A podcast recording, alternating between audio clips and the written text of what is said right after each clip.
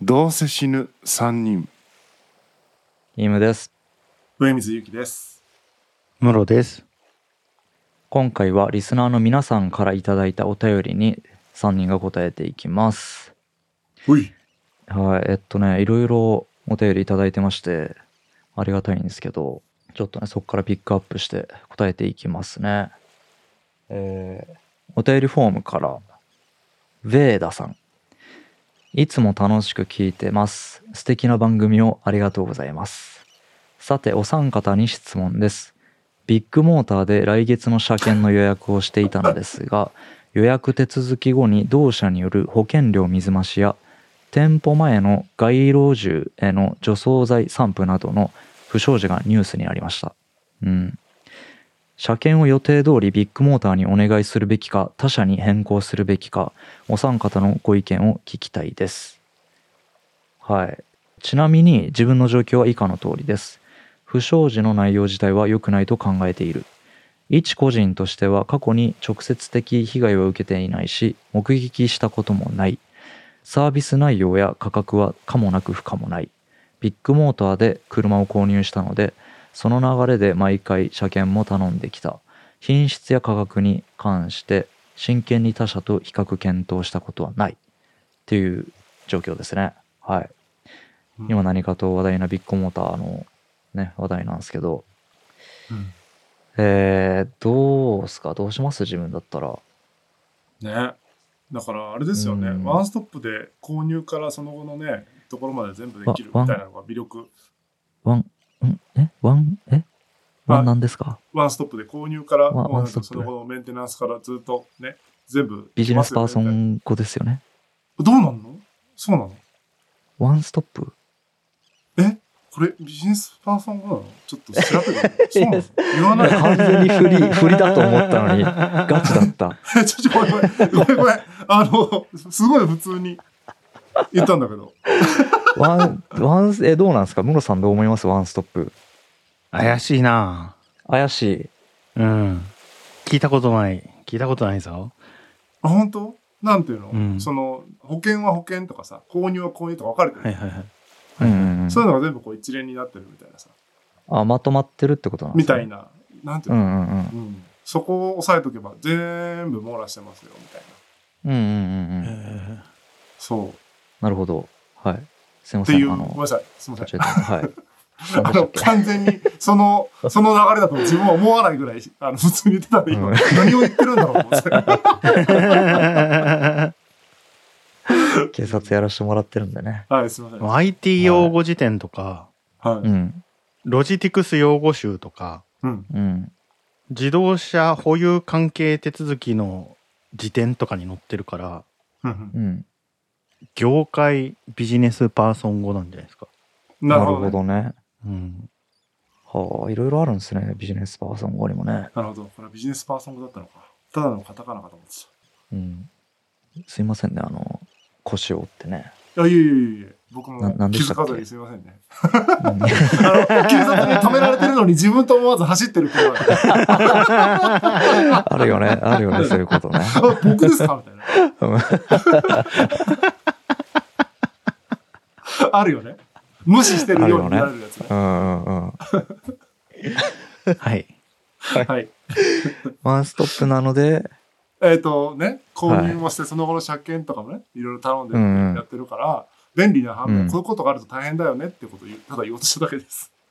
うんうんうん要は全部なるほどね流れをさ、うん変えるか変えないかってなっちゃうから、うん大変だね。部分的に変えていくんだったらさ、こうんう、いいけど、全部任せてたところをさ、うん。変えていくってなったら、じゃあ保険はここで、なんとかここで、みたいなさ、うんいろいろやらないといけなくなっちゃうから大変だねっていう。うんうんうんうん。うん確かに。だから、可もなく不可もないだけはね、あ全然魅力的でもなんでもないけど、そのワンストップのところはやっぱり魅力だと思うから、その辺も考えた方がいいかなと思ったってやつですね。考慮する材料として。うん。うん。ムロさんどうですか僕か。自分だったら多分変えると思うんうんう。自分だったら業者変えると思いますけど、うん。うん。なんか、毛が悪い。毛、毛がつくっていうか、けなんていうか、演技的な演技的な。あうんあ、なるほどね。うん。幸先が悪いっていうか、うんうんうん、 ね。まあなんか、うんゴルフボールでやられる可能性ありますからね。そうそうそうそうそう。たまたまね、ベーダーさんの身には起きなかったけど、全国で多くの人の身には起きてるわけだから、うんうんね、次起きないとも限らないし、うんうんなあとは思うって感じ。うんそうですね、うん。うんちなみに僕も変えると思うビッグモーターからうんうんなんかなんかあった時にうわーやっぱ変えときゃよかったかなとか思いそうだしあとなんか車って結構なんかあっても分かりづらいっていうかうん。なんかされてても自分で気づくことができないことがあるなっていうのがあってうん。ううんん。そのビッグモーターに預けたことでこうなんかあったのになんかなんていうのかねとかもあるしうん。やっぱなんかあのね車って自分もだし自分の家族だったりまあいろんな人を乗せるし命預かる預かって運転するとかで場合によっちゃその通りにいる人たちの命にも関わる乗り物なんでなんかやっぱ安心できなくなるなっていうのがああるなっていう他の業者さんに預けた件ってそのねちゃんと点検してもらえるかどうかわからんけどまあ今まで通りビッグモーターに預けるよりは安心できるかなっていうふうに思いました。うん。これやっぱさ、うん、質問にもならないぐらい当たり前のようにさ、いつも通りビッグモーター預けましただったらまだいいと思うんだけど、うん、ここに問いかけてる時点でさ、気にはなってるわけじゃん。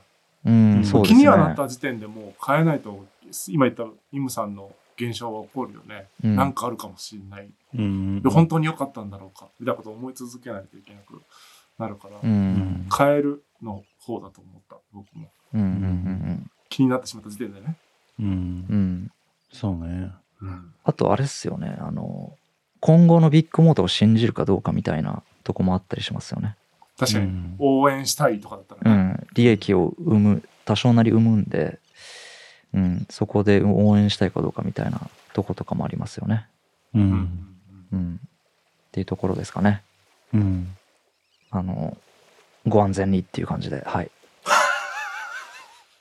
はいじゃあ続いてですねこちらもお便りフォームからですねナズグルさんからのお便りですこんにちはナズグルですいつも楽しく拝聴してます先日の琴の葉の庭のウォッチパーティーにも参加させていただきましたうん自分にとっては大切な作品ですのでリスナーの皆さんと鑑賞する時間を分かち合う貴重な体験となりましたさてお三方にはこれまでの人生で大切な作品はありますかここで言う大切な作品とは単に好きだったり出来がいいということではなくそれとの出会い方や出会ったタイミングによって人生観が変わったりかけがえのないものになった作品のことです映像作品書籍音楽などジャンルを問わずエピソードも交えて教えていただきたいですはいというお便りですうーんなんかあります人生で大切な作品まあ、ここで書かれているようなニュアンスだったらあるって感じかな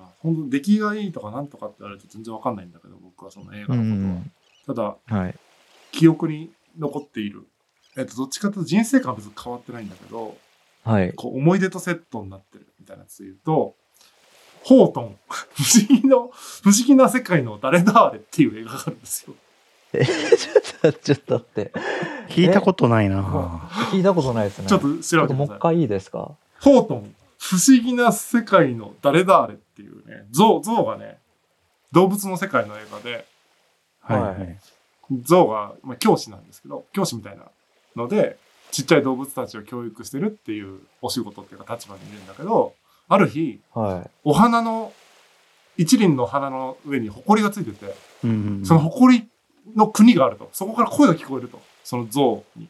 うん。だから、いうんその像からすると、ここにはたくさんの人が住んでるから、この花は、埃は絶対に守らないといけないとか言ってるけど、周りの人からしたらそんなもん見えてないから、気が狂ったように見えてると。うんで、なんなら教育者だから、うん悪影響なんでマジやめてくれみたいな感じで、クレームめっちゃ来るけど、うん。なんていうの頑張ってその誇りを守り続ける。で、最後の最後までもう、危うく処刑されるレベルまで行くんだけど、うん。最後に他の人が聞こえるんですよ、誇りの声が。聞こえた。ううんんうんうんで、嘘つきじゃなかった。みたいな話なんですけど、まあ全然そのお話自体はね、あの、普通に見て楽しいやつなんですが、当時、ライブハウスで働いてて、うん。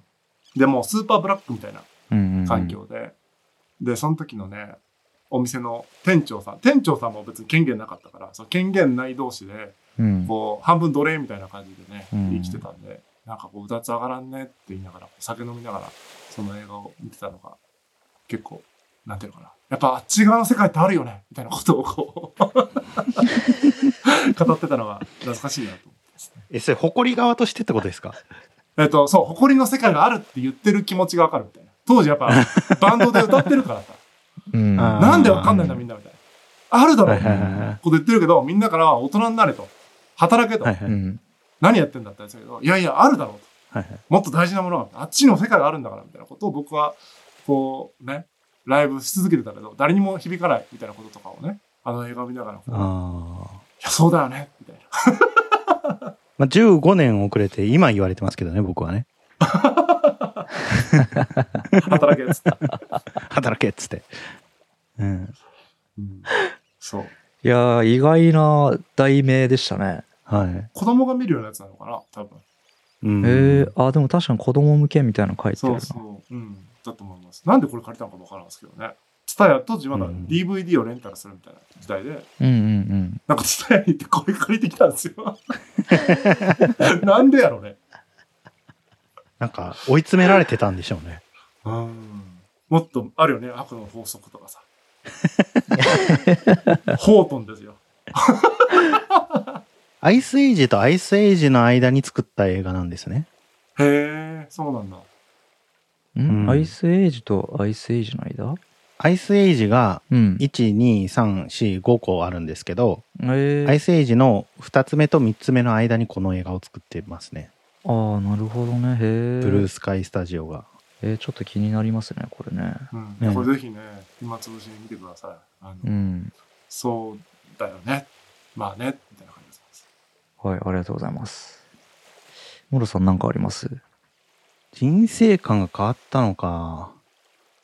あんまりかけがえがないとは思わないんだけど、人生観が変わったのは、14歳ぐらいの時に読んだ森博っていうミステリー作家のうん。笑わない数学者かな。うん、どういった作品なんですか笑わない数学者は、数学の天才がうん。いるっていううんで、まあ、その、の、その人の地で殺人事件が起きて、みたいな話なんですけど、うん。で、その、全部終わった後に、うん。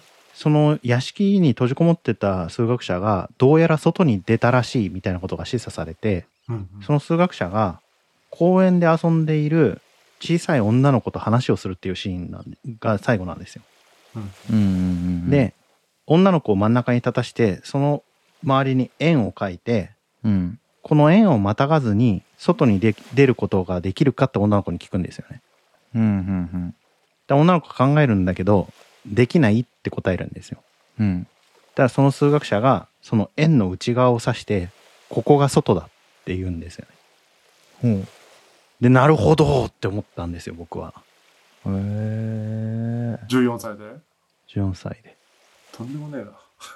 あとは20歳の時に読んだヘルマン・ヘッセの「シッダールタうん。」は主人公シッダールタが若い時にうん。悟りを開いた人がいるから見に行こうって友達に言われてうん。で見に行ったらゴータマ・シッダールタなんですようん。で、その人を見たときに、あ、この人悟ってるって気づくんですよね。うん。で、気づくんだけど、友達はそのままゴータマの弟子になっちゃうんですよ。うん。で、、自分は友達と別れて、自分の方法で悟りを得るって言って、うん。なんか年上の娼婦かなんかと、の大富豪かなんかと一緒に暮らし始めてみたいな。うんで、その後人生いろいろあって、で、一番最後に、川の渡し森になってるんですよね、シッダールタが。うん。で、そこにゴータマに会いに行った時に一緒に行った友達が、すごい位の高いお坊さんになって現れるんですよ。弟子たちと一緒に。うん。で、その友達がそのシッダールタに気づいて、あ、こいつ悟っとうって気づくっていうほえー。小説なんですけど、それもすごい感動したです。なるほど。はい。面白そう、こちらもね。はい。イムさんはイムさんの人生観が変わった作品は人、小、えー人生観変わった。正直ないな。そうっすね。人生観ね。人生観が変わった出来事とかにずらしてもいいんじゃないですか。ああ、出来事か。なるほど。なんか音楽とか映画とかでは人生観変わったっていうほどのことないかもですね。大切な作品はあるけど、で、人生観変わったっていうんだったら、樋口清則という存在に大きく変えられたかなと思います。なんか、ごまするようで気持ち悪いんですけど、うん、結構、なんていうんですかね、人間、他人に、他人を諦めてたみたいな感じだったんですけど、僕が。うんなんていうんですかね信じるまではいきなりいかなくともなんか目を背けず向き合うみたいなぐらいには変えていただきましたありがとうございますはいちょっとね人の命を作品というちょっと最後の答えしちゃったんですけどいや、でも、いい話です。ちょっと待って。はいでも僕、何人か知ってるんですよね。うん樋口清則という存在を知って仕事を辞めちゃった人うんうん樋口清則 GDP に対する脅威じゃないです か。これ経済産業省に通報した方がいいかもしれないですよね。うんうんそうかもしんないっすねはい。いや、でも、まだわかんない。最後は、その船の上でさ、うん船漕いでるかもしれないかそっか。ああそうねら。うん。家庭なんすねまだね今そうねそうそう。はい。うん悟ってるっていう、悟ってる人たちをたくさん作ってる可能性もある。そっか。じゃあ、いいです。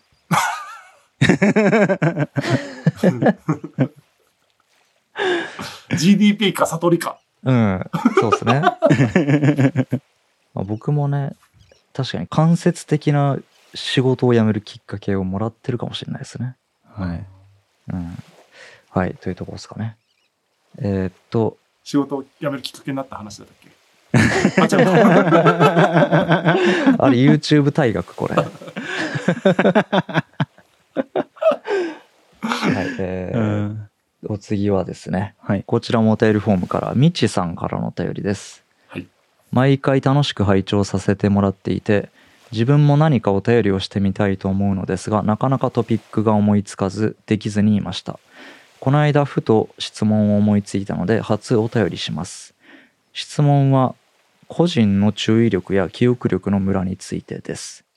例えば、私はコンビニの種類を覚えることが苦手だし、すぐ忘れます。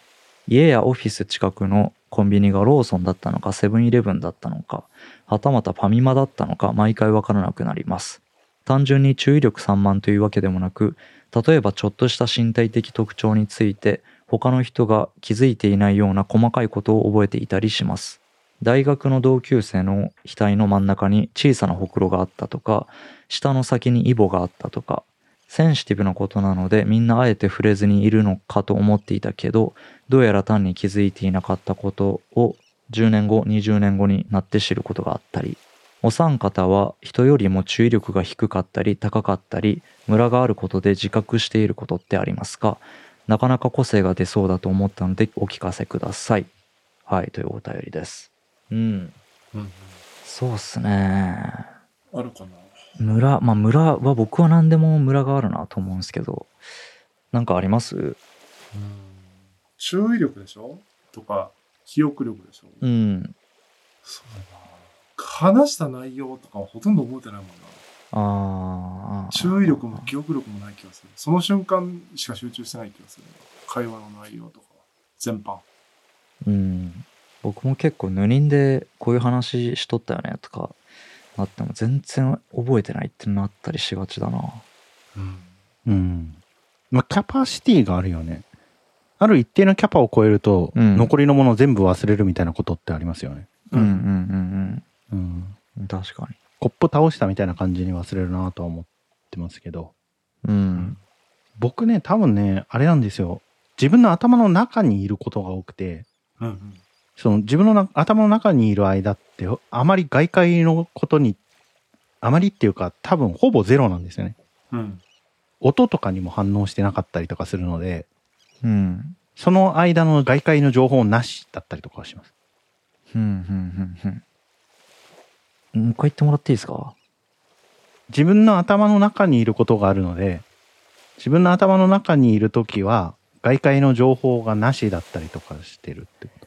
数学者の話ですか数学者の話じゃ あない あ、です。違う。自分の頭の中が外ですか自分の頭の中にいるっていうのは、うん。なんか考え事をしているみたいな感じ考え事をしているって感じ。それすごいですね。めちゃめちゃ集中しているっていうことですよね。考え事に。うん。へえ。それって喋ってるんですかなんか頭の中で。へ頭の中で喋ってたり読んだり書いたりしてるって感じかな。え。ちょっと感覚が、まあまあなんとなくぐらいしかわからんですね。うん。集中するとそうなるんですね。うんなりますね。その時はめちゃめちゃ集中力がないってことですよね。注意力がない。うんうん自分の頭の中に集中しすぎて、外への注意力がなくなってるってことですね。うん。ううんんだから特定の対象というよりはそういう状況だとそうなるっていうやつですよね。うんんんんそうそうそうそうそうそう。僕もそれで言うと目的を自分は持ってない時は基本もう注意力散漫だし記憶しようとしてないから目的持ってないと全部忘れてるかあも、うん、会話とかも例えば商談とかだったらめっちゃ覚えてるんですよ目的あるから、あ。はいはいはい。あの時なんて言っはいはいてはいこうでこうだったからきっとこうでとかめちゃめちゃ情報を整理するけど日常の会話とかマジで何も覚えてないもんおーなるほどね僕今ちょっと思い出したのがうん。結構どうでもいいことを覚えてたりするんですけどはい、うはいん特に覚えてるのが車で運転してる時に会話してたりするじゃないですかう。うんでそれを内容と場所をよく覚えてるんですよねどこどこを曲がっとる時にうん話しとったよねその話みたいなとかは覚えてるんですけうどんけど大概どうでもいいことで残念だなって思い ますね大事なこと覚えてないんですよねそうか。うん逆じゃないですか。それが大事なことなんじゃないですか、イムさんにとって。ああ多分生存に必要なことを覚えてると思うんだよな、僕たち。うんうんうんか、みちさんは、うんあコンビニの種類が生存に必要じゃないんじゃないですか。うんうんあーだから、L チキよりファミチキの方が美味しいって、うん絶対ファミチキとかいうようなことがないんじゃないですか。うんうんああなるほどねセブンじゃないとダメだとかはあればね、どこにセブンでうん何がセブンじゃないかみたいなことに敏感になりますもんね。ああ確かに、はいはいはいはい。はいはいはい確かにそうっすねうんあれはあそこのコンビニしかないとかだったら覚えてますもんねはいああ全然気づかんかった面白いっすねうんなるほどうんだから大学の同級生の額の真ん中に小さな袋があったとか、この同級生、でもどうだろうね。これ全然どうでもいい人だったら恐ろしいよね。どうでもよくないから覚えてるんだったら今のが通ずるけどさ。めめちゃめちちゃどうでもいいけど同級生のあそこの袋があったんだったら今の話が成功したんだね。ゃうんなんか、あれじゃないですか。個体識別みたいなものが生存に関わってたんじゃないですか、みちさんの人生で。あこの人あは、ーこの人みたいなのを、ちゃんと覚えとかなきゃっていうのがあって、うんうんうんうんそれで身体的特徴とかをちゃんと覚えてるんじゃないですか。ああなるほどねそうかもね確かにそうかもな面白いっすねうん。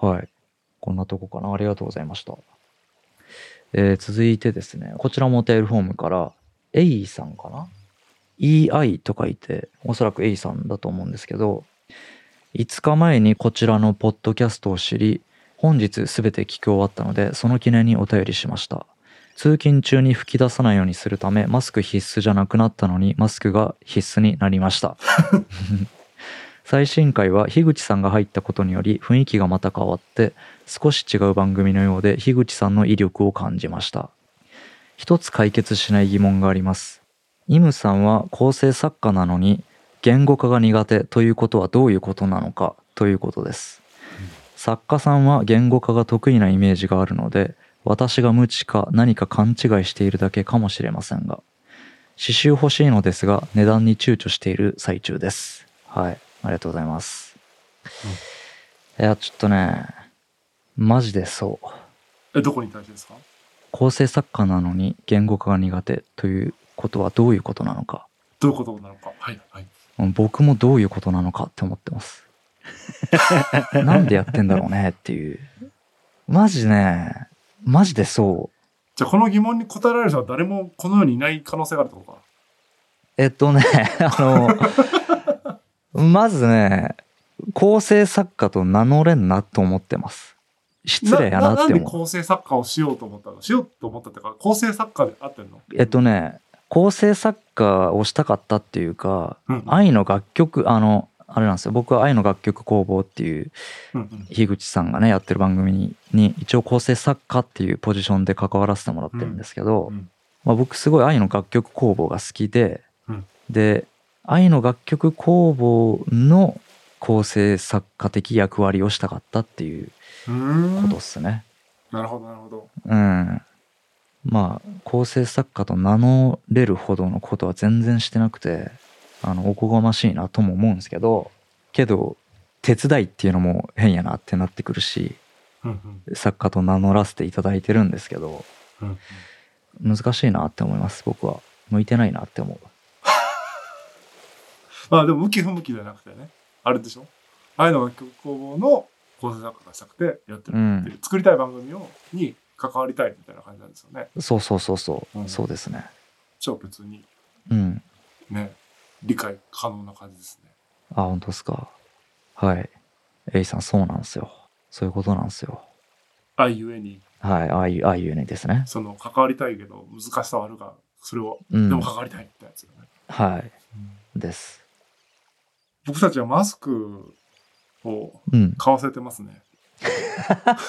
そうですね GDP 上げてますいよ。やー上げてますねうん案件くださいマスクマスクの会作社ってる会社のとねちょっと、ね、コラボしましょうよ。うん、うん、したいです本当にうん、 そうですね。